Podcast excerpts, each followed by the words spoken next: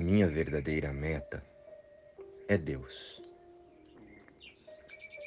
Sobre aceitar o teu caminho na vida. Deixo o perdão descansar sobre todas as coisas, pois assim o perdão me será dado. Olá, queridos. Como estão vocês? Irmãos, somos o caminho, a verdade e a vida. A vida dada por Deus. O teu caminho já está decidido, e não haverá coisa nenhuma que não te seja dita, se tomares o conhecimento disso. Portanto, para preencher qualquer ilusão de vazio sentido pelo corpo, só precisamos ser.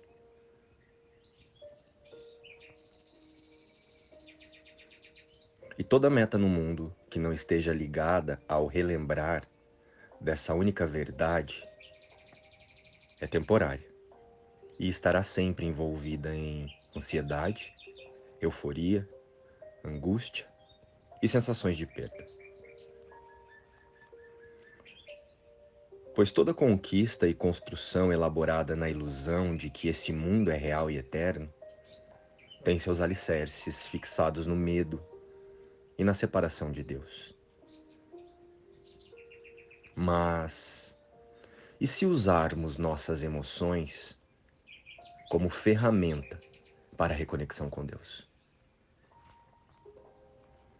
Observando a nossa mente, podemos identificar os pensamentos de ataque, os gatilhos mentais, as reações por repetição que nos fazem agir da forma que agimos nas situações do dia a dia.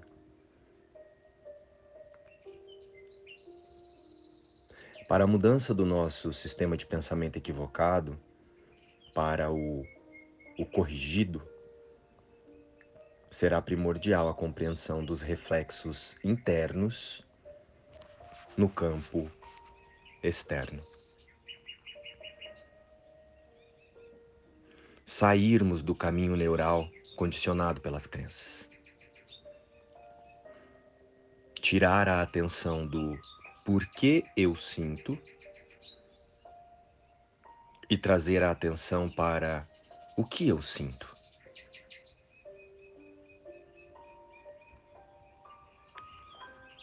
E assumimos verdadeiramente que nós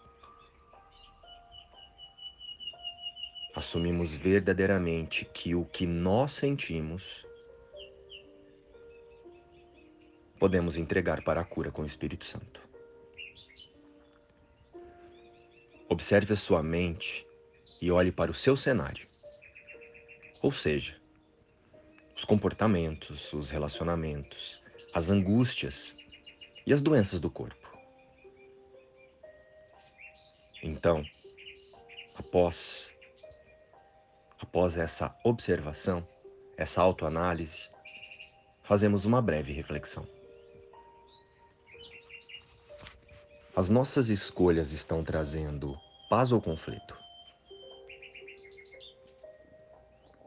Esse é um termômetro infalível para identificar se estamos vivendo no amor com Deus ou no medo, conduzidos pelo ego. A mudança é uma decisão. A decisão de reconhecer que não existe o outro ou lá fora. Tudo que vemos é um símbolo do que pensamos e valorizamos, como a vida nas formas.